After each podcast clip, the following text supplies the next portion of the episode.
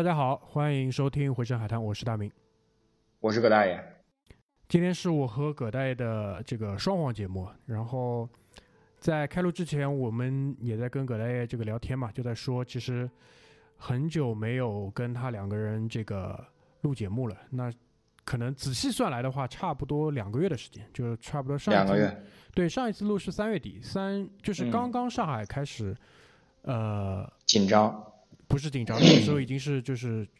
浦西跟浦东已经全部的 这个封闭的情况。那此时此刻呢是端午的假期，那也就是说上海已经解封了。所以说这两次录音当中正好是间隔了整个上海完完全全封控的那六十天。就当然这期节目的这个呃，你们可以说它的这个点子或者说它的这个呃。由头吧，也是来源于这段时间的一些呃思考，对吧？因为你们看到这个题目，你们应该就知道我们要讨论一个关于窗口，或者说具体来说应该是叫做窗口期，因为我们并不是在呃讨论一个窗子，对吧？当然，其实，在英英文里面，窗口期它可能也会用 window 来来来表述，对吧？你们不对啊，在我们俩都曾经工作的那个地方啊，别别别别，哦算了，你说你说吧，你说吧，他叫什么？他叫 Time Sloth 啊，行行行行行行，好吧，就是我们想借着这个，呃，我们我和葛代之前的一个聊天吧，就我们一个随很随机很随机的聊天，然后把它扩张扩张再扩张，延展延展再延展，对吧？然后。呃，深挖深挖再深挖，然后可能会把它变成两期节目，对吧？所以其实你们看到这个题目，你们知道我们在讨论就是窗口。然后呢，我们想借由这样的一个点，然后把它展开，就是讨论一下，就窗口为什么会被称作窗口。就首先，我先做一个简单的名词解释啊，就我们所谓的这个窗口，差不多从自然年的概念上来讲呢，差不多是在二零一零年到二零。二零年年初，也就是到二零一九年年底，或者说你们可以把它理解成截止到疫情，作为它的一个终点，就窗口的终点。对，窗口的结束期，对吧？那那这个窗口之间发生了什么呢？这个窗口之间就是可能会被我们称作为，就我们内部讨论的时候会把它称作为就是黄金的十年，对吧？自由的黄金的，是不是浪漫不一定，对吧？但至少是自由黄金的十年。就我我我看到你这个提纲的时候，我觉得你这个定义非常好。但其实我认为啊，就我们俩今天先只讨论十这十年，为啥吧？因为其实我一直想跟你说，但是反正也要录节目，就直接在节目里面跟你说了。就我认为，其实是从二零零一年开始，到二零二零，嗯，到二零零一年到二零二零年年初，就一月份开始。这段时间是广义上来讲，也可以被你概括为黄金的这十，其实是黄金的这二十年。对我同意，完全同意。但是呢，就是呃，你其实引出了我们下一个要就是加上的限定条件，就是二零零一年的时候你贵庚啊？你就我算一算啊，应该是十二三岁，十三十三十二三岁，正在上，对，这个是我要正在上初中，对吧？就是对对对。听众朋友们，因为你们应该可以理解，就是葛大爷前面说的这意思，确实，二零零一年开始，对吧？二零零一年，呃，九月份开始吧，九幺幺之后开始，对吧？挺黄金的，蛮好的一个时间。嗯嗯。但问题是那时候我们太小，我们什么都做不了。所以为什么我们会把我们小组内部就是在讨论这件事情的时候，把我们认为的这黄金十年要框定在一零年之后？对。因为一零年之后呢，我们也具备了一些自主能力。对。对吧？就是从，呃，时间、精力跟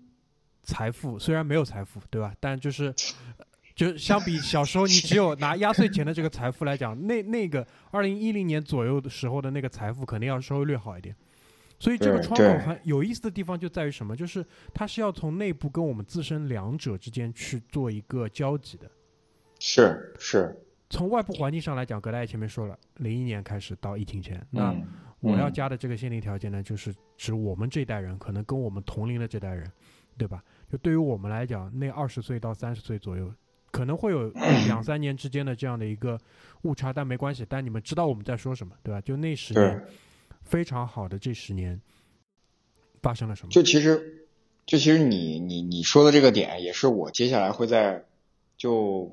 我的这个部分里面会一直提到的，我我可能会一直提到的。但是我们一会儿再说。但你说的这个解释，其实我很认同点，就是其实我们的听众里面，那现在呃，我呃对大明，我一定要先提前说一个，就是我们的听众好到什么程度？就你记不记得有一个西安的这个比较有生活阅历的听众？嗯，就是他每一年的除了清明节以外的所有节日，他都会给我发来问问问候信息。嗯。我就想在节目里边感谢一下他，就是端午节他又给我发来了信息，我真的非常非常感谢他的支持。呃，我也收到了，然后我我也收到了同款祝福。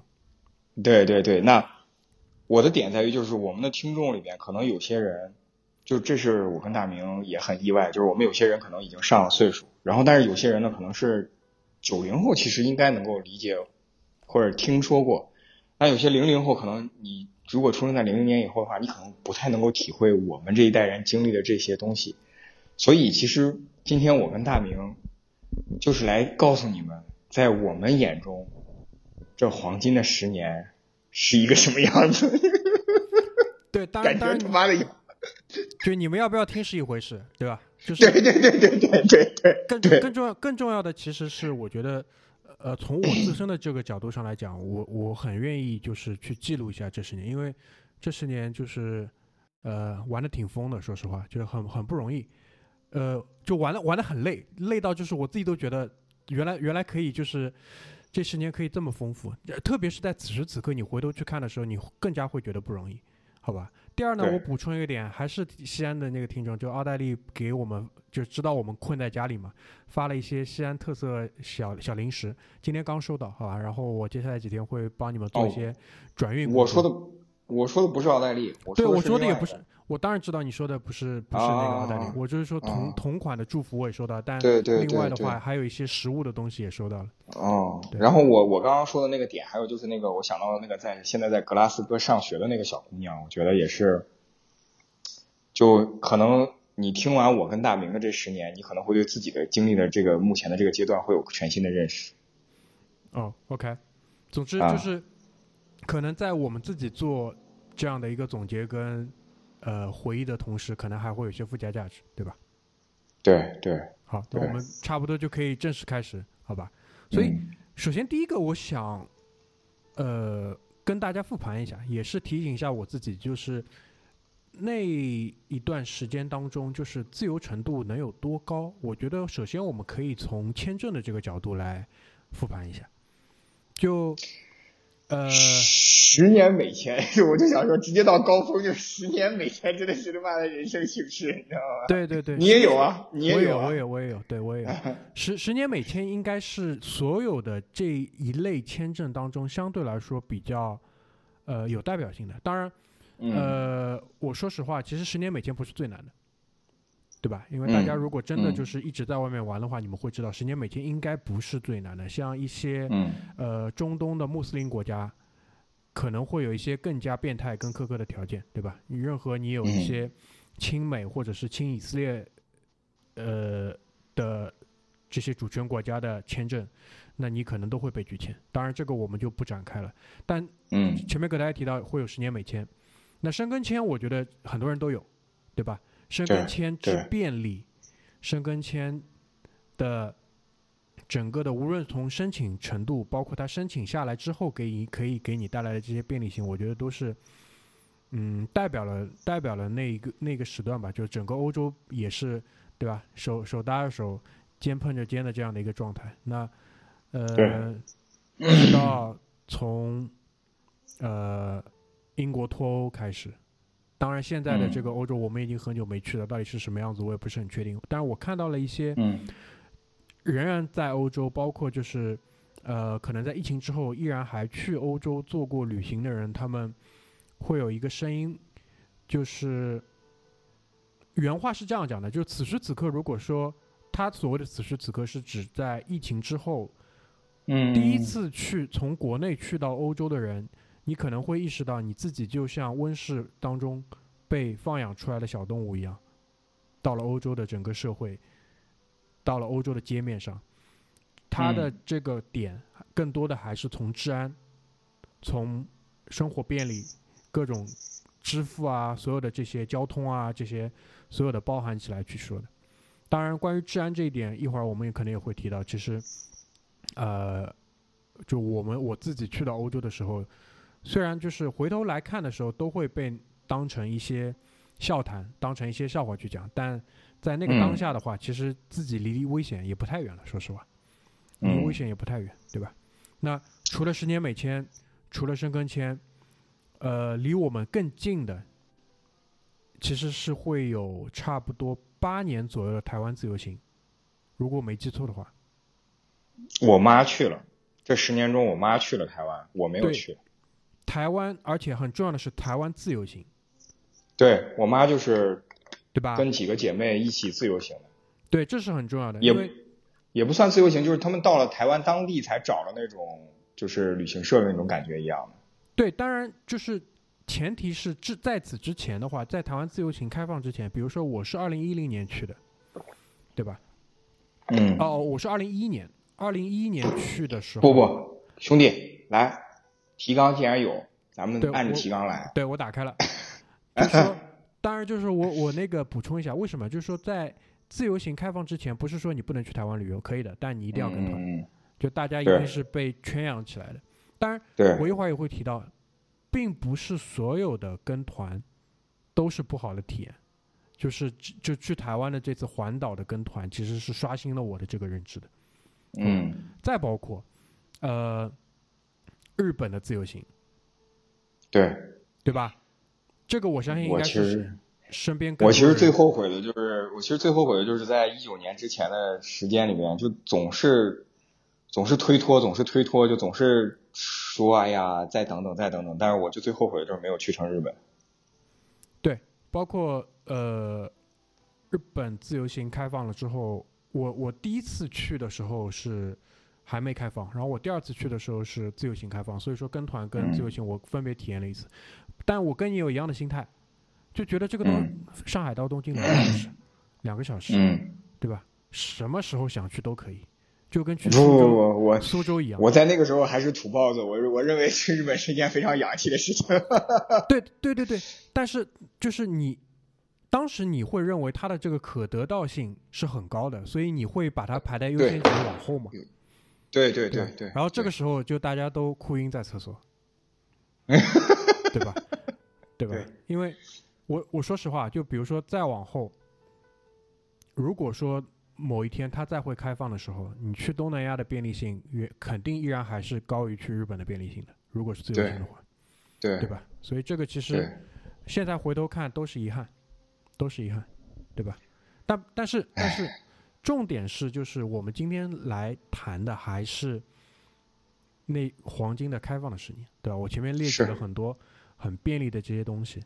就是这个其实是外部环境政策上给的便利。那从我们自身上来讲，对吧？我前面也提了，就是二十到三十岁，其实无论是从你呃体力上来讲、精力上来讲，对吧？包括家庭给到的这些压力上来讲，都是相对小的。对，好吧，来吧来吧，一六年开始。来，所以一零年开始，嗯，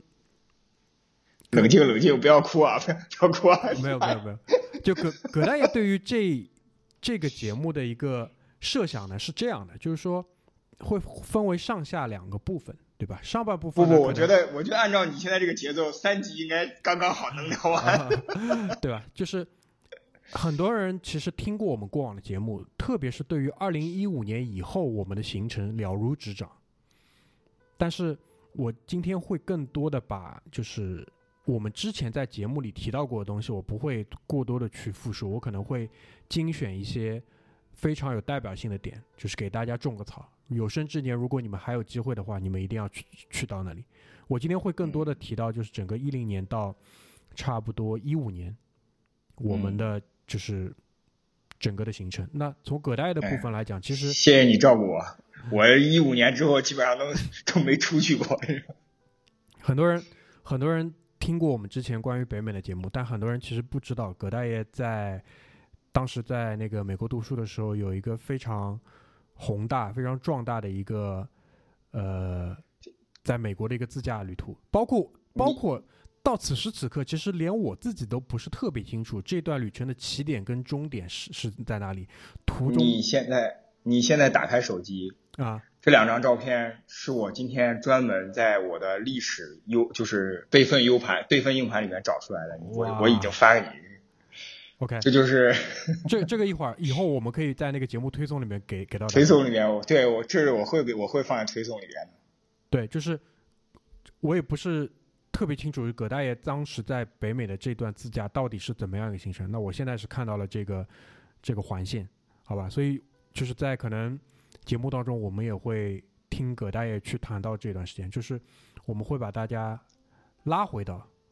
对吧？从时空的角度上来讲，拉回到。过去这十年，然后从空间的那个地地理的角度上，可能会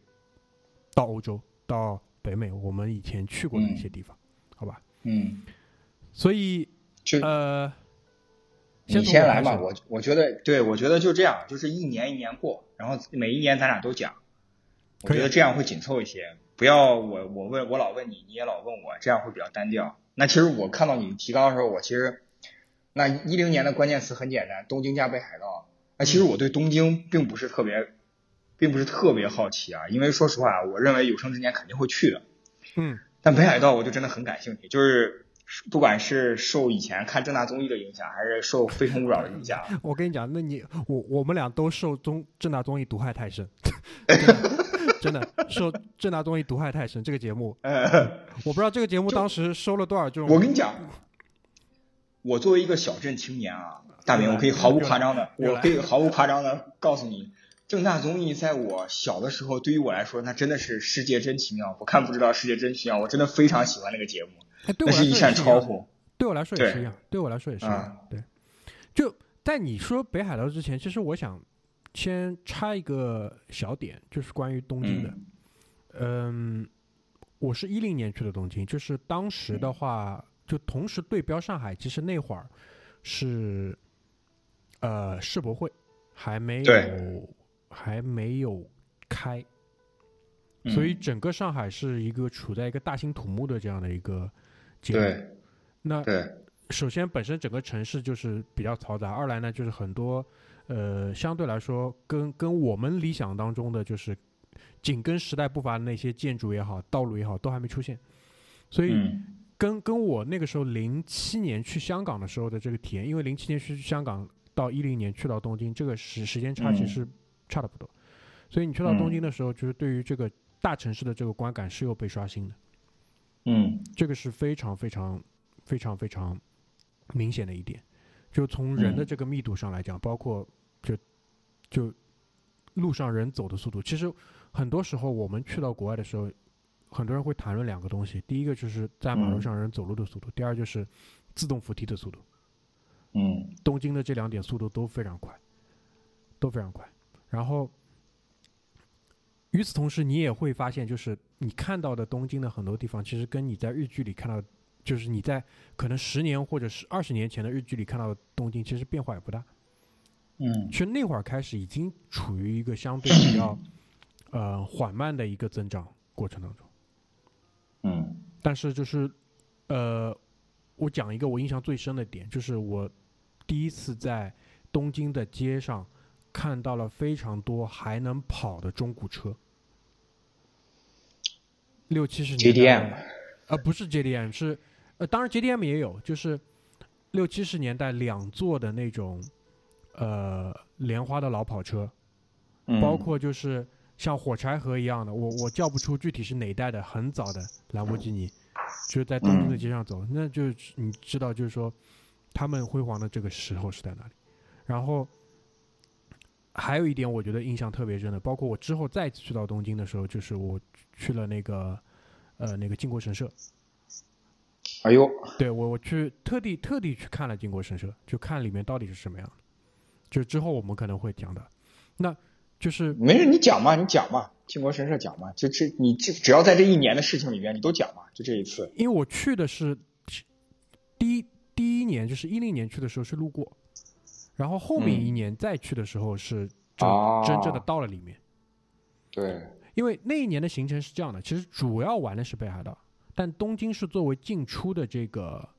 呃那个起落的那个机场嘛。因为你去到北海道，对你要在东京，然后你回上海也要从东京走，所以在东京大概只有嗯两三天的，呃呃两天不到吧，两天不到的这样的一个行程，更多的时间在北嗯北海道。所以呃，北海道我觉得是，嗯，当时就是满足了我对所有日本那种北国有个概念，对吧嗯，？北国风光，中国也有，中国也有这个概念，日本也有这个概念，北国的这个对所有的幻想，就是我不知道你你对于北海道就不，比如当当年看什么正大综艺这些，有什么印象特别深的东西吗？就雪啊，就那个地方雪特别白，就因为嗯你你知道我，我小时候生活的地方是靠近一个钢铁厂的国有企业钢铁厂，所以说冬天下完雪之后，只要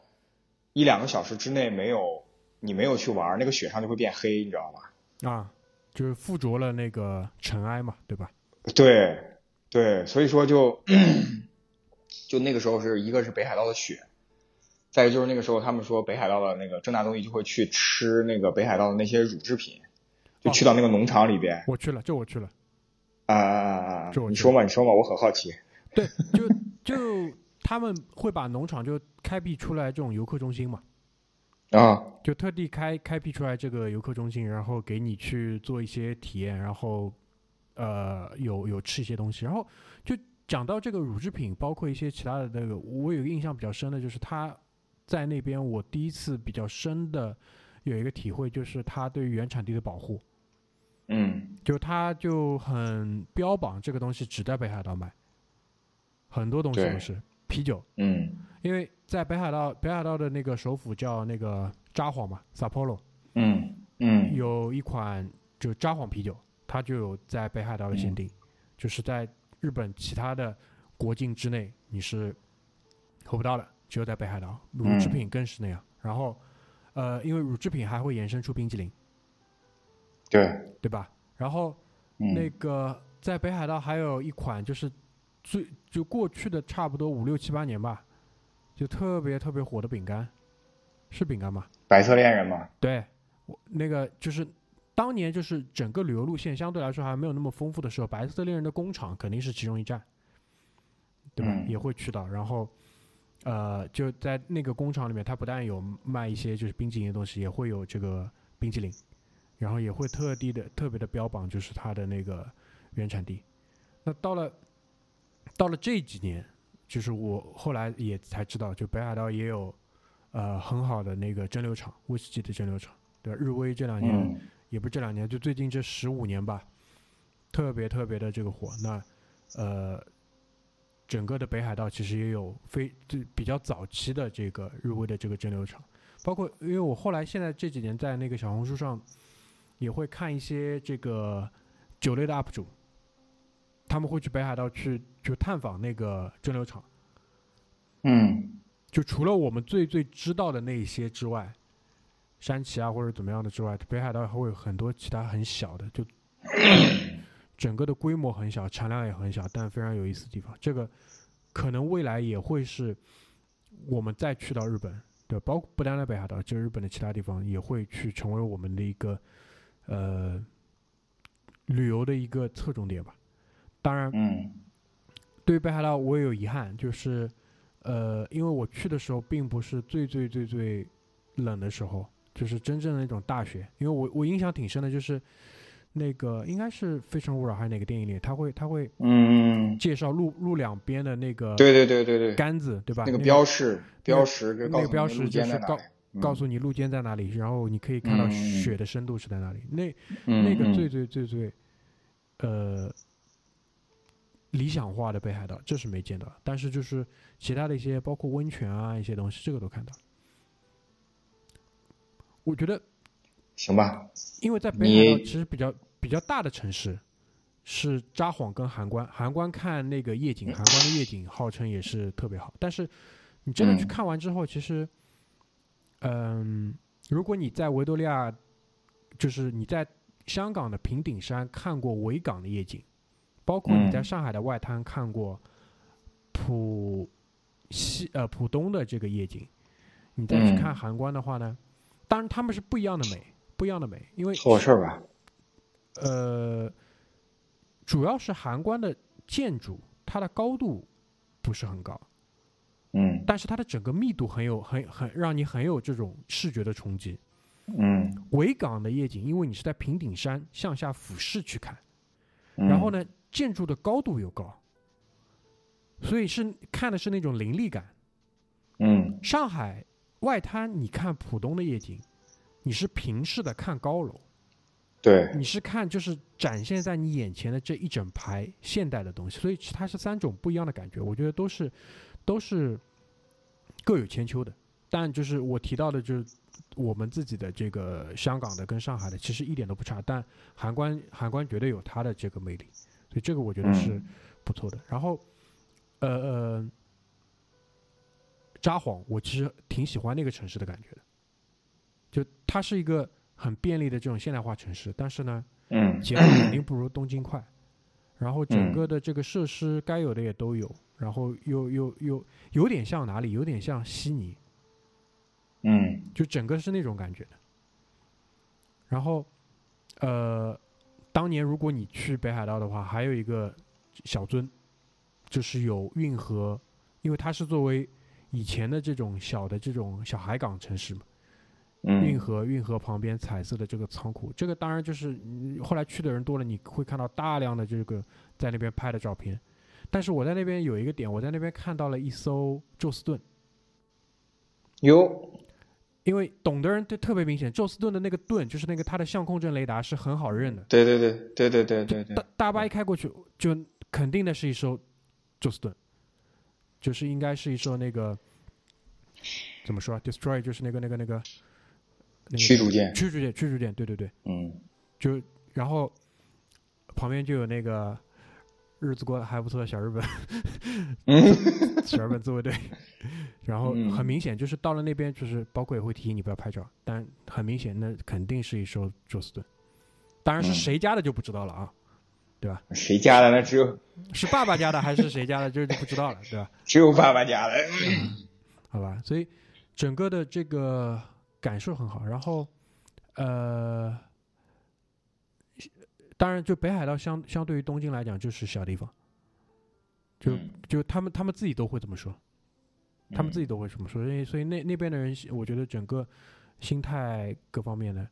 当然英英语英语就没有这么的普及，但是年轻人会讲的也有，就是而且更多的人会愿意跟你说一些什么。我我印象不是很深，我记得就是我跟两个当地人应该是有一些交流，一个是一个小小的饰品店的店主，嗯就受人之托买点东西嘛，然后就进去跟他有一些交流，他很耐心，非常耐心，嗯，就是很愿意很愿意跟你去聊聊，然后也很好，就对你也有些也有所好奇。就在一零年的时候，就对你也有所好奇，嗯因为那会儿应该大陆游客还没有那么多的情况下，嗯嗯嗯嗯然后在那个餐厅里面也会有他，他也会介绍自己。他说我是大学生，我在这边做 part time，对吧？嗯，我也想找人嗯。练一练英语。我想，那你找我，你找错了，对嗯吧？我的英语跟你嗯差，可能也差不多。总总之你，这个会会让我想到，没事，你继续，你讲完。我也在一零年有过这样的类似的经历，你说你说嘛，说你说嘛，我要差说也差不多。就是就是，其实你去日本的这个时候呢，我对，你就是在哪儿？就是一零年的时候，我是大学毕业那一年，但其实我是在零九年的零九年的第三季度，在东京成田机场转机的时候，我人生第一次离开中国大陆地区，踏上一个国度，然后我在成田机场待了大概六个多小时，转机去、去美国的西海岸做呃交流学生，然后我在成田机场第一次就是把我在电视上看到的百分之八十的日本的社会环境和装修、建筑等等这些我都看到了，比如说便捷的厕所、无障碍设施，然后整洁的环境，呃，以及就是那个时候在日本的这些就是免税商店里面的一些购物啊什么之类的，就会让我对日本就有一个大概的认识。但是我没有像你一样进入日本本土，这也是我比较后悔的。然后，呃，来到一零年，其实一零年我已经在，就是我已经要离开，就是我第一次进入到美国本土，就是就是他们所说的 homeland 这种，就是第一次进入到美国本土，我已经要快要离开了。嗯，对对对，我是在一零年的五月份离开的，离开的美国本土，然后呃，当然后面又去了，就是说第一段的经历，实际上在一零年的时候，我是在西海岸的呃左上角，就大家看美国地图的话，或者是谷歌地图的话，在美西海岸的左上角有一个俄勒冈州。它的一个比较大的城市叫波特兰，我是在那里做了一年的交换学生。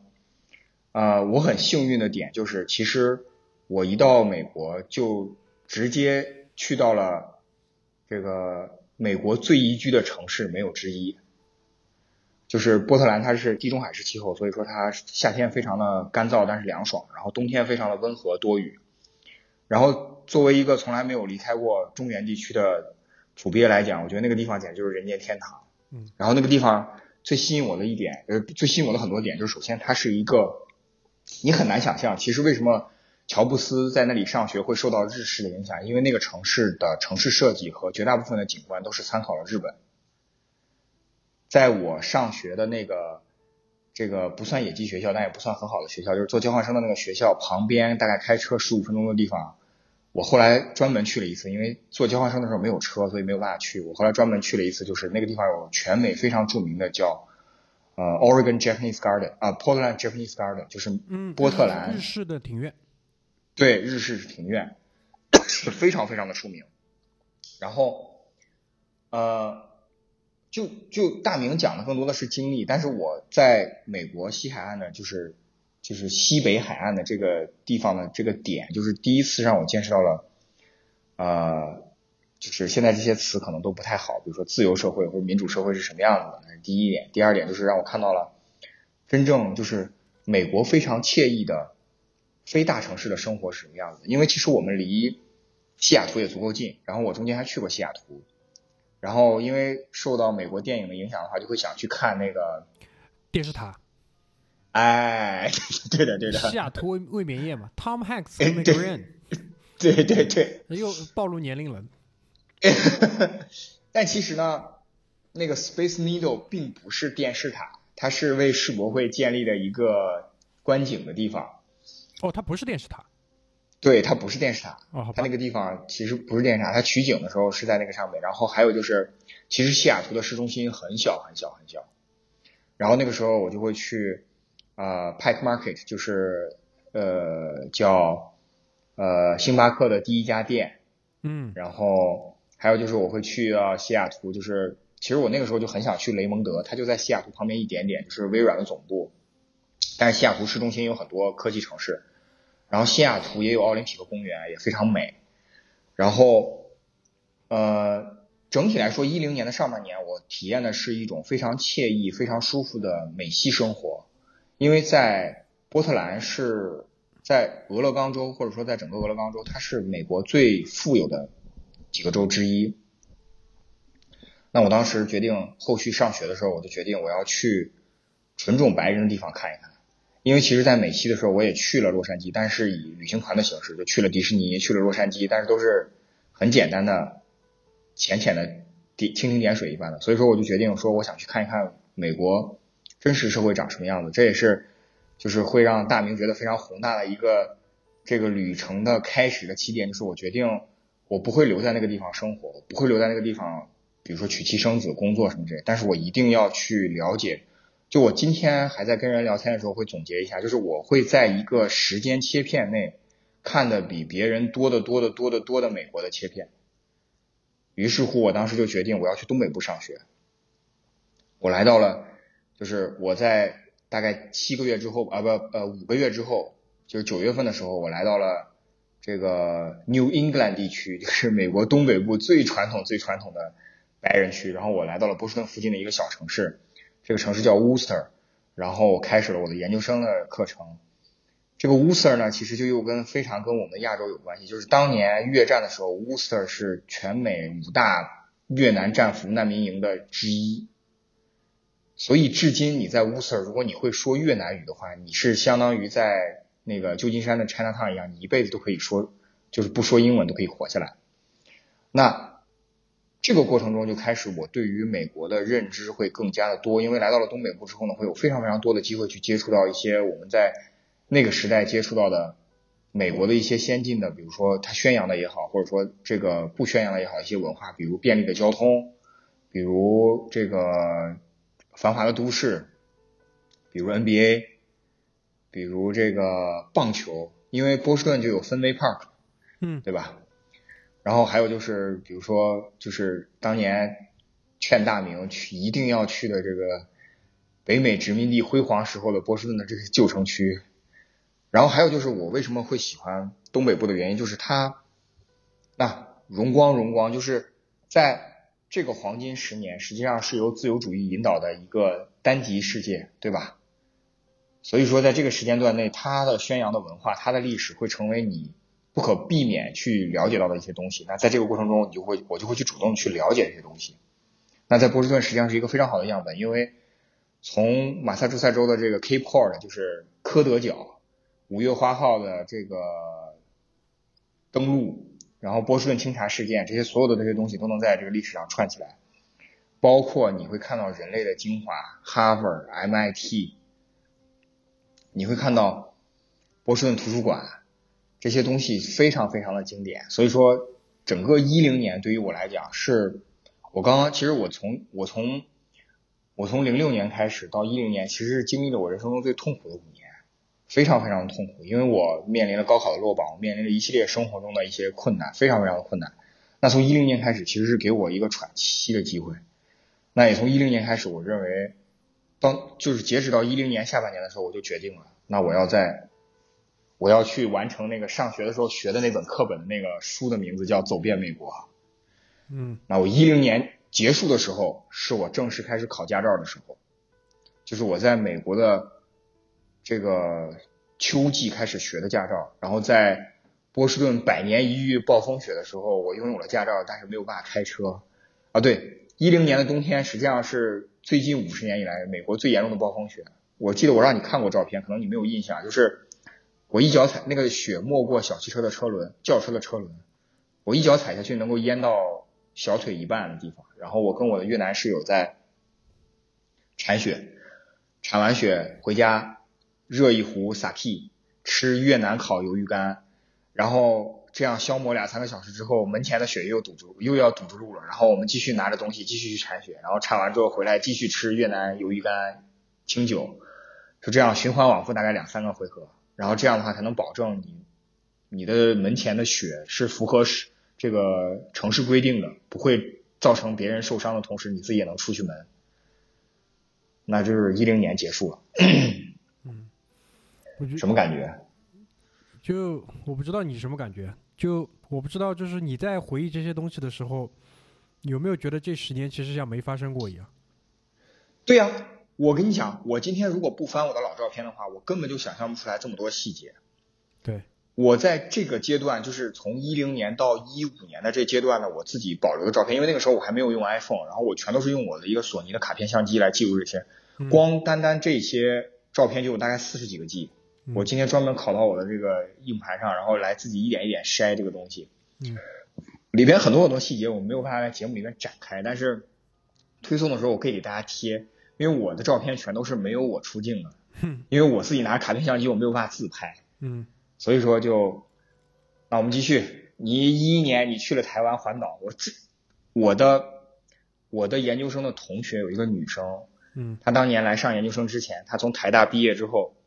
她就一个人骑着 motorcycle，就是嗯。那个摩托车完成了环岛，而且他是所有环岛的每个城市都去，然后来美国上学。所以说当时我们新生入职入学的时候，他听他讲，我就跟他聊了很久，就我真的很好奇台湾是什么样子，我真的很想去。我觉得，因为毕竟是十年前的事情啊，但啊很多很多就是很多在那一次环岛当中看到的东西，或者说体验到的东西，是以后这十年也从来没有再发生过的。所以这个我觉得就是对于我的这个认知的这个拓展，或者说上线的这个更新来讲，是很有意义的。首先，我前面也提到嘛，因为当时其实台湾还没有开放那个。就是完全的这个自由行，所以说你必须要跟团，但跟团并不是一个坏事情。为什么？因为我们在到了台湾之后跟的那个团，他的这个带团的这个人，还真的挺有本事的，就是嗯他，呃，我不知道你知不知道，就是在旅游业极其发达的那个年代，但自由行还没有那么成为普遍的时候，其实会有一种团叫环游世界团。我操，对，就就就当然是 门槛肯定相对会比较高一点，对吧？但是就是会有一个人带着你去到很多很多的地方，然后是一个很长的一个旅程。就他是带这种团，他之前有带这种团，哦然后哦，他这个这个这个导游吧，应该这样讲，这个导游就嗯给我留下了非常深的印象。他嗯人非常高，将近一米九不到吧。他说他在大学里打嗯打排球，然后当兵。嗯，你知道台湾那个时候嗯都要当兵嘛，对吧？对，包括他跟我分享了一个故事，我觉得我一记到现在，就说他那会儿应该还是就是全民的那个，就跟现在的韩韩国有有点像，就不管你嗯是谁，你孙兴民也要嗯回去服兵役，除非你对对吧？怎么怎么样？然后他说，嗯到了后期呢，其实没有这么多兵员的这个需求跟缺口，那怎么办呢？就会采取抽抽签的方式。然后他就说，呃，一般呢自家人不太敢抽，为什么？就比如说、嗯你家小孩要要要决定是不是去当兵，由你去抽。那如果说你抽出来这个签，最终是要去的话，那大家都会非常难受。所以呢，一般会请隔壁邻居去抽，抽中了当然好，就是不去，对吧？那大家开开心心请客吃饭，送礼，嗯嗯即使抽不中，因为也不是自己家里人，也不会有过多的埋怨，所以就是嗯会有一些街坊邻居就专门去承担这样的一个东西。然后他就说，他在当兵的时候，因为有排球特长嘛，因为可能新兵营过了之后没多久，就可能进入了一个类似于我们体制内八一队的这么一个东西，然后就没有体工体工队这种对吧？对。然后他说，我没记错的话，他应该那个时候是在炮兵部队，嗯炮炮兵部队，所以就说了很多这些东西。然后一路上他会每到一个地方，他会有非常详实的这些景点的知识、背景的介绍。然后他也知道大陆人特别嗯对于常凯申，对吧？特别有好奇。对对微操对对于微操之王有很多的这种好奇，他他会很 很刻意的去迎合你们去讲一些东西，他会讲很多嗯关于呃常凯申啊，关于邓丽君啊，就是知知道你们会好奇的那些东西，包括小蒋。嗯然后他就说，这样的一个职业习惯其实是来源于他的师傅，他师傅那辈人。然后他啊又提到他的师傅那辈人，就我当时去的时候，他差不多，他此时此刻他应该也要六十岁了，就差不多这样的一个年纪。哦，就我当时去的时候，他告诉我就是，呃，他的师傅那一辈人都是，呃，应该这样讲，他师傅的那一辈的旅游从业者都是直接由日本人教出来的，对对，就日，就是所以呢，就是日式的服务的一个精髓，在旅游行业就是你要不停的讲。嗯所以就驱使你首先需要有非常好的体力，你要有有口才，然后你有非常多很扎实的这些素材，你才可以不嗯不停的去讲。嗯所以这一路上他带我们去，就是真的是就是作为一个呃，首先他不是一个本省人，因为你们、嗯你们知道，就台湾肯定也有这个概念嘛，本省人跟呃就外乡人，外乡人，当然更早一些可能会叫荣民，对吧？嗯，台北农民，台北荣民总医院，对吧？谁谁谁，荣民总医院，哎，对吧？就知道的都会知道，就是重要人物基本上无论是住院去世，都会说在那个荣民总医院怎么怎么样。荣民就是当年带过去的兵。对吧？对，我这一路上，我只给大家就是可能讲一两个吧，就是我印象特别深的景点，好吧？首先，首先嗯第一个是一个，呃，如果我没记错的话，应该是就台湾省内有一个高僧叫星云法师，我不知道你知道啊？对对对对对对，早年早年，如果你看很火，台湾综艺，东森台就是会有一个圆圆长得圆圆的一个法师，星云法师出来，就是好像是星云法嗯师在过的一个、呃道场吧。但是嗯它这个庙跟我们在国内见到的所有的庙都不一样，它是一个极简主义装修的现代的建筑，嗯。无论从外观还是内饰，内饰全部是这种就是大理石，然后它在整个的大殿当中也有很大的这种就是佛像，包括有金刚像，它全部是木质的，包括在这个就是这个寺院内部，它也没有像国内的这些寺院，它会就是用明火去做焚香，不是的，它是放了两个香樟的大料，然后就他就解释说，你焚香也好，或者说你怎那个也好，都是去敬畏敬畏这个神嘛。所以你在嗯前面放这个香樟木的这个大料，它也是香。包括包括，其实到了近些年，你们会看到有很多人会会拿那个小的那个刮刮刮的那个刀，嗯在在那个应该是香樟木吧，或者其他木，会刮一些那个木粉下来，然后再把它点燃去嗯焚。对，所以那个那个是我印象挺深的。然后，呃，高雄作为南部的一个港口城市，嗯基本附就是这个城市的海港，因为我们就住在海港旁边的一个酒店里面。然后晚上你出来散步的时候，你就会看到有很多人他下班之后骑着机车去夜市嗯买喝的，买一些吃的，然后就背着鱼竿，可能跟你的同事或者跟你的朋友就到了那个海港，然后就钓鱼。就这种生活方式是我没有见过的，嗯，因为我不认就因为你想，嗯，一一年的时候，大陆在干嘛？忙着发财啊！所有的所有的城市，所有的城市都在忙着发财。对，哦，零这个我就一定要说了，为什么是黄金十年？因为零八年金融危机开完奥运会之后，我们的四万亿下来之后，从零九年开始持真的是持续长达十二年的经济对啊。经济景气，一直到一九年，一直到一九年。GDP 增长年增幅没低于八个点嘛。对对对，所以说，那你继续嘛，就是那个时候的台湾已经是基本上是大家已经这躺平了，个，哎，对对对对对对，就就你继续继续。当然就是就是说说的好听一点，就大家一起躺平，就是心态心态上是不一样的，就背着鱼竿，然后在那边钓，然后我我大概从七八点钟吧，然后看他们搞到十点钟，然后就再骑、嗯骑着那个小的那个小摩托，然后就回去了。嗯嗯，当然，台湾的夜市就跟综艺里面的一样繁华，一样好吃，这个是我也觉得嗯印象很印象比较比较深的。然后到了呃东海岸，因为你知道，就是整个西海岸它是对着祖国的嘛，对吧？海嗯海水，因为它不是对着太平洋，所以它的海可能没有嗯这么的蓝。但到了东海岸之后，呃，花莲，包括有一个很有名，你小时候你所有人应该都玩过一个大富翁的游戏，大富翁棋。嗯所以你玩过大富翁棋，其实你对于台湾重要城市的名字，你应该都是叫得出的。差不多，哎，你这么说，突然又想了，我操，他妈又暴露年龄，了？对吧？就 call call back 了一下，对吧？就是 有一个地方叫泰鲁阁，对对对对对对，泰泰鲁格就是峡谷山石，然后在那边就是会，呃，其实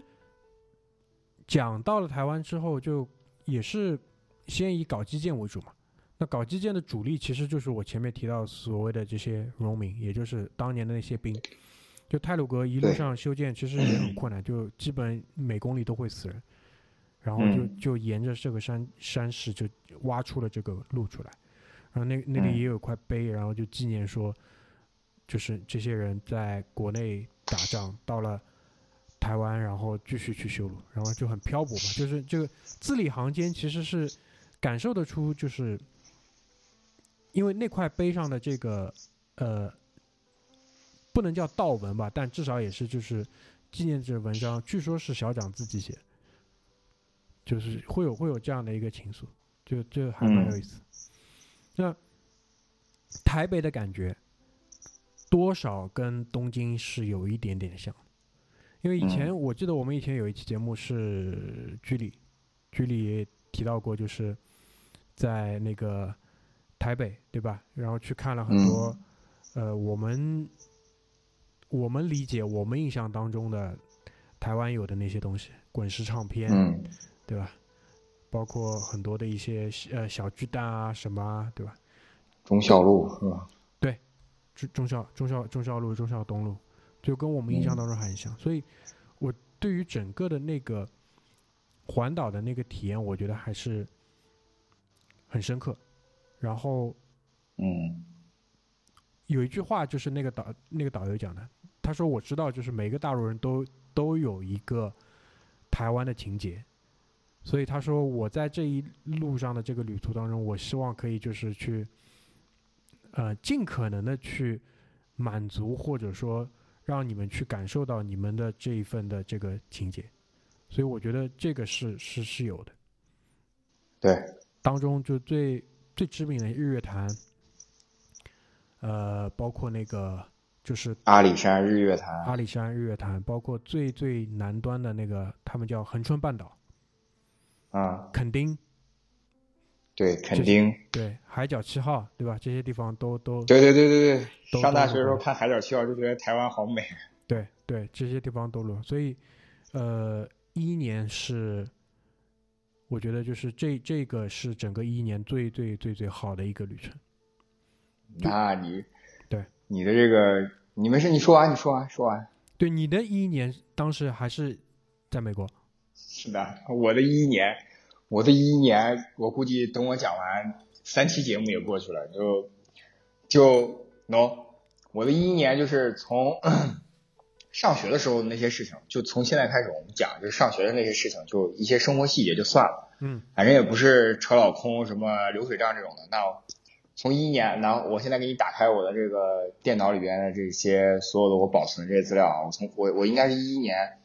我出发应该是在六月中旬，就是我我把学校的事情搞定，然后我凑到钱，因为当年在美股做散户的第一个目的其实是为了凑一笔钱出去玩儿，路费，所以说就稍微挣了一点钱，然后当时还骗家里说要考 CFA，CFA，然后就就骗又攒了一点钱，就骗了一点钱，然后这这些融钱资融资到位了，对融资到位，融资到位之后，其实其实至今这个事情我都没有跟你们说过，我也没有就是跟很多朋友说过，包括我身边亲密的人，就是其实我在出发之前，我妈的同事的孩子因为开在高速上莽撞开车危险驾驶撞死了。然后我跟他们说完我这个计划之后，我爸妈我妈在家哭了一个星期，我爸跟我生气生了一个星期。基基本上但是我那一个你也要去撞死了。对对，基本上觉得我就一去不复返了。但其实我我在那一个星期我，我我我那天跟他们吵完架，我也很难受，我也哭了。但是哭完之后，我仍然没有停下我手头上的工作，我把所有要采买的材料全部好买好，然后我还去波士顿租了车，因为在我那个小城市租车的话，我不但要付一个很高昂的 underage fee，因为当时我还没有满二十六岁，另外就是可选的车型也非常少。然后我就决定我去波士顿租车，然后我最终还车也还到波士顿。这样的话，我的起点和终点都在波士顿，这也是对我来说最好的一件事情。而且当时我还想过让别的超过二十六岁的同学来帮我做这个租车这个行为，但是后来考虑一下不行，所以说我决定还是付了。其实如果我不付这个 underage fee 的话，我有很多次可以不用住在车上，就我可以住 motel 甚至什么之类。但是因为付了这个 underage fee 之后，我每天的预算很高。好，这是背景知识。那我现在，no，我就来给你，我就我就给你念一下我去过的地方，就不一一展开，一一展开今天晚上都讲不完。好，我这个顺序是我随机的，啊，就是，但是我大概有印象能有一个顺序，就是我第一站是从波尔顿开到了呃 Connecticut 的 New Haven，这是第一站。对，纽黑文，纽黑文我去了哪里呢？我去了耶鲁大学。哦，耶鲁是在就是具体纽黑文它是在纽黑文市里的。对，他在纽黑文市，他在纽黑嗯文市 downtown，大概开车十分钟的时间就到了。嗯然后我去了纽黑文，我在纽黑文跟一个耶鲁的，我认我认为他应该是 professor 而不是 staff 的这种人聊了一个下午。然后我在纽黑文，我从纽黑文离开，因为我当天没有打算住在纽黑文，因为我从波士顿出发，从我我那个城市出发，我是应该我记得那天早上我应该七点多出发的，我开到纽黑文就是上午，吃了中午饭聊了一下午之后，我晚上临时决定就很随性，我就往下一站走。下一站应该是，呃，我去了 New Jersey 的 Newark 和 t i n e c k。在 t i n e c k 的时候，应该是有我同学，然后在 Newark 的时候，应该是见了我纽约的同学。我在这两个地方，它都属于 New Jersey，所以说我住下来决定跟他们聊。我在 Newark 和 t i n e c k 待了大概两天时间。我现在是纯回忆啊，就你，嗯，你不要纠结这个具体时间。然后我下一站，我现在看到我这个文件夹命名里面，我下一站应该去的是呃 Princeton，New Jersey 的 Princeton，因为我想去看所有的藤校，能去几个去几个。嗯那 Harvard 去过了，然后呃 Yale 去过了，然后呃 Brown 我是在 Rhode Island 就去过了，所以说 我去了那个 Princeton，我在 Princeton 玩了一天，就逛校园，然后 Princeton 的校园也很美，然后去看了他们那个什么奥本海默啊，哈哈，那个爱因斯坦的那些曾经的那些地方。然后 Princeton 接下来之后，我就去了，应该是巴尔的摩 （Baltimore）。我看啊，应该是 Baltimore。我在巴尔的摩有同学，我去了 John Hopkins，就是现在大家耳熟能详的美国约翰霍普金斯大学统计新冠肺炎疫情死亡人数的这个。嗯 John Hopkins 是美国排名第一的医学院，医学院，注意是医学院。然后巴尔的摩结束了之后就，那我就给你念嘛，就接下来应该是去的 Philadelphia，呃，就是 Pennsylvania 的 Philadelphia。然后 Philadelphia 去完之后，我应该去了 Richmond，就是 Virginia，Virginia 对里士满，然后里士满，然后我就去了沃盛顿 DC，就是华盛顿首都。华盛顿首都完了之后，我又开车开了很远，去的，呃，应该是到 Raleigh，Ra Raleigh 对 Raleigh 就是 North Carolina。就这一段我们先停一下，因为其实啊这一段基本上都是比较早的那几个州，对，对吧？就是北美十三个殖民地，我其实是除了佛罗里达，然后我一直走到了乔佐治亚州。对，就最早的那那几个州当中，包括其实你前面里士满就基本上就是北方的那个总部嘛，对吧？南方，啊说错了，啊，是对南方的对，里里士满是那个南方总部，包括我我想问的是什么？就是说，呃，这你前面说的那几个城市当中，费城应该是最大的城市了。对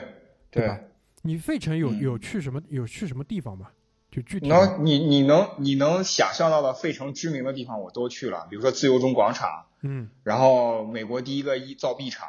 嗯然后那个费城的那个叫什么议会议会大厦，然后包括在东北部非常著也不算东北部，就是在东部非常著名的那个高楼 Comcast，现在是 Verizon 的那个总部大楼，非常非常高。然后还有就是七六人队的主场那个嗯 Stadium 我也路过了，嗯对吧？然后其实我在自由中广场花的时间最长的，因为我是沿着他那个他们也有一条叫做自由自由就是那种自由之路那种，就是跟波士顿一样。对对对，它它是那个地方串起来，比如说呃呃那个议会，然后独立宣言，然后一七八七宪法，然后还有就是他们的那个就是华盛顿的纪念纪念碑这样的。嗯，我在费城基本上就是，然后包括我还去了那个 宾夕法尼亚沃顿商学院那个宾大的那个学校，嗯然后就就就你还想去，你还想让我去哪？我我一天也就这么个时间，我就宾，所以宾大也是在那里的，对吧？对对就对，就我因为费城肯定是在未来，如果我再有机会去到本美国本土的话，我肯定是要去的一个地方。有这样几个原因啊，首先第一个就是、嗯呃，费城的那个美术馆，我估计你没去。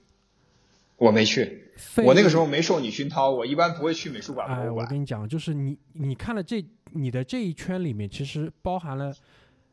北美吧，最最重要的那几个都在里面了。因为费城的美术馆，首先西方的油画的话，有最好的塞尚在那边，然后嗯中国的那个比较早的那一些，就是最早搞过去的那些东西里面，有不少都在费嗯城。然后嗯宾大有一个非常有名的中国校友，就是梁思成。啊，对对对啊，这个这个我知道，这个所以所以就是如果去到那边的话，如果有机会，那个宾大肯定也是要去看一下。然后嗯我对于费城的一个最最怎么说呢，应该是就是画面记忆是什么？就是嗯那个史泰龙的洛 Rocky 的那个电影，洛基的那个电影，啊他永远要啊跑上那个楼梯，然后站在楼梯的那个是什么地方？是自由中广场还是什么？不是不是不是，那个地方是，肯定反正不是我去的。肯定是就是费城很知名的一个标志性的地方嘛。对对对，但是我没去，我没去，因为是这样的，就是、我刚刚跟你说的那些城市，都是我需要至少在一天或者一天半之内，加上开车的时间，我要在我要在这样，就是在这些城市中之间穿梭的。但你也知道，其实你看我给你的那个地图，它每个城市之间的距离其实有的很短，但有的很长。两三个小时吧，差不多吧。呃，不不不不不，基本上我平均每天开车时间大概在四到七个小时左右。哦，就最近的城市大概两三个小时，远的大概四五个小时，对对对。甚至更远。对嗯，就比如说我从呃，你接下来我要说的就是我从 North Carolina 到呃 South Carolina 的查尔斯顿，从夏洛特到查尔斯顿这条路上，我大概开了有六个多小时，将近七个小时。哎，对你说到这个，我想问一下，就是从波士嗯顿一路上开出来，因为波士顿到纽约，纽约到 DC 的这段路大概什么样是我是知道的。那比如说，因为嗯这当中其实你已经到了宾州，包括到了马里兰，对吧？嗯就这沿途上的这个景观啊是什么样子的？嗯，沿途上的景观是什么样子的？对，大致上就呃，就你去兰州开车的那一路的景观就是那个样子。哦是这种风貌，呃，不是，就是路是那种风貌，嗯，然后那个旁边的景观是呃平原加森林加不是特别高的山地。对，因为我的理解应该就是东北部因为森林会多一点，但是就是稍微往那个往西一点，就是进慢慢要进入到内陆，但是又没有到比如说呃弗吉尼亚的那种，就啊、平地肯定是多嘛，然后它两边弗吉尼亚其实其实是从华盛顿出来之后到一直到 South 呃 North Carolina 这一段其实是有山地的，因为它是阿巴拉契亚山脉的余脉哦哦和分支。嗯然后到了过了 North Carolina 到 South Carolina，包括佐治亚，都是基本上都是大平原，就是丘陵和平原嗯啊。然后树的话，都是以你能看常见到的那种，就是在上海能见到那种高大树木，或者是就是长三角地区那种高大树木，基本上是比较接近的嗯啊。嗯然后那讲完讲完东北部，然后我们讲完讲完我的上东北部旅程，然后我们截一段，然后我们接下来开下半部分。对，就是关你你前面就是那个提到的这个行程是停在哪里啊？是停在马里兰。就是你没看，就是我应该是停在我最后一个大城市，应该是停在了芝加哥，然后我从芝加哥一口气开回了波士顿，对对对，我知道，我就说你前面介绍的这一段里面是停在了没有停在马里兰，我停在了我扭头的地方叫萨瓦纳哈，佐治亚州的萨瓦纳哈。你哦，对对对，你已经那个就是下到那个 Charlestown 那边了，就是南卡了。对对对对，那就是查尔斯特的军港，然后我也看了，就是有航母的军港我也看了，然后我又继续深入到黑人州，就佐治亚州，然后我去了亚特兰大。亚特兰大去可口可乐黑人州，黑人州这我知道。哎，对，嗯就当趟就是我只能去一个城市，要么去选择它的外围著名景点，要么就是直接去深入它的城市。因为亚特兰大市中心有那个1996年奥林匹克公园的纪念馆，还有可口可乐纪念馆，然后所以说还有 CNN 的总部，所以说我就去了亚特兰大的当趟。嗯亚特兰大当趟你是几乎见不到白人的。OK，就是那个关于那个就是北卡跟南卡，我还是挺有兴趣的。就这、啊这这里这两个州，它比如说它在美国本身，它是以什么出名呢？conservative 非常非常的保守，这我知道非常，非常的保守。因为这个已嗯经属于就是进入到那个 Deep South 的这个对对对，范畴了。然后北北卡和南卡就是传统的非常传统的这个农业和一部分商业。北卡有一个特别著名的企业在北卡是波音，在北卡就有工厂啊，对，这我知道。啊。北卡是平原，然后就景观非常非常的自然，很原生态。嗯，然后南卡是更原生态的，南卡的海岸就是你能想象到那种美国原始的那种情况，就是那样的。就萨瓦纳哈的海岸，其实是已经很接近南卡风格的，就是你能，它是因为萨瓦纳哈跟那个南卡是接接近，非常接近的，就是它的海岸仍然保留着北美殖民地时期的那种港口风貌，嗯，就是木桩子码头永远定在那里。嗯嗯嗯嗯，木木木木栈道。对对对对对对木栈对道那种。对对萨萨瓦纳哈有部电影，我不知道你知不知道，就就我看完那个电影之后，就那个电影具体讲什么我全部忘记了，但是有一个嗯印象特别深的，就是他们会在那边打鸭子，对对对，是不是？是不是那个地方？是就我我你我是我是在路上看到有那种活动，就是类似于那种农家乐活动广告牌，叫 Shooting Duck。对，就是他那个电影里就是展现出来那个风貌是什么样的，就是有点类似于芦苇荡，然后对。滩涂打鸭子，对，然后那个鸭子他们是吃的，就他们那边是吃鸭，那我不他们那边是会对那边吃鸭肉，嗯。因为而且那边就是可能跟早期就是就法国殖民多少有点影响，对吧？法餐里面因为吃油封鸭什么鸭鸭吃鸭胸，对。还挺多吃鸭肝什么的，因为对。那个地方离那个，因为法国殖民我觉得影响最深的应该是哪里啊？就是那个路易斯安那，路易斯安那，路易斯安那，佐治亚，路易斯安那，对吧嗯？佐治亚，就是那个嗯。地方其实也不是特别远，因为萨瓦纳哈包括亚特兰大应该都是佐治亚。OK，那咱们这个系列节目的这第一期时间差不多，我们就先停在这里，好吧？那之后的话，我会和葛大爷继续来跟大家带来我们所认知的这黄金十年当中我们的一些行程，包括路途当中的一些感悟。OK，那今天我们就先到这边，谢谢大家，拜拜。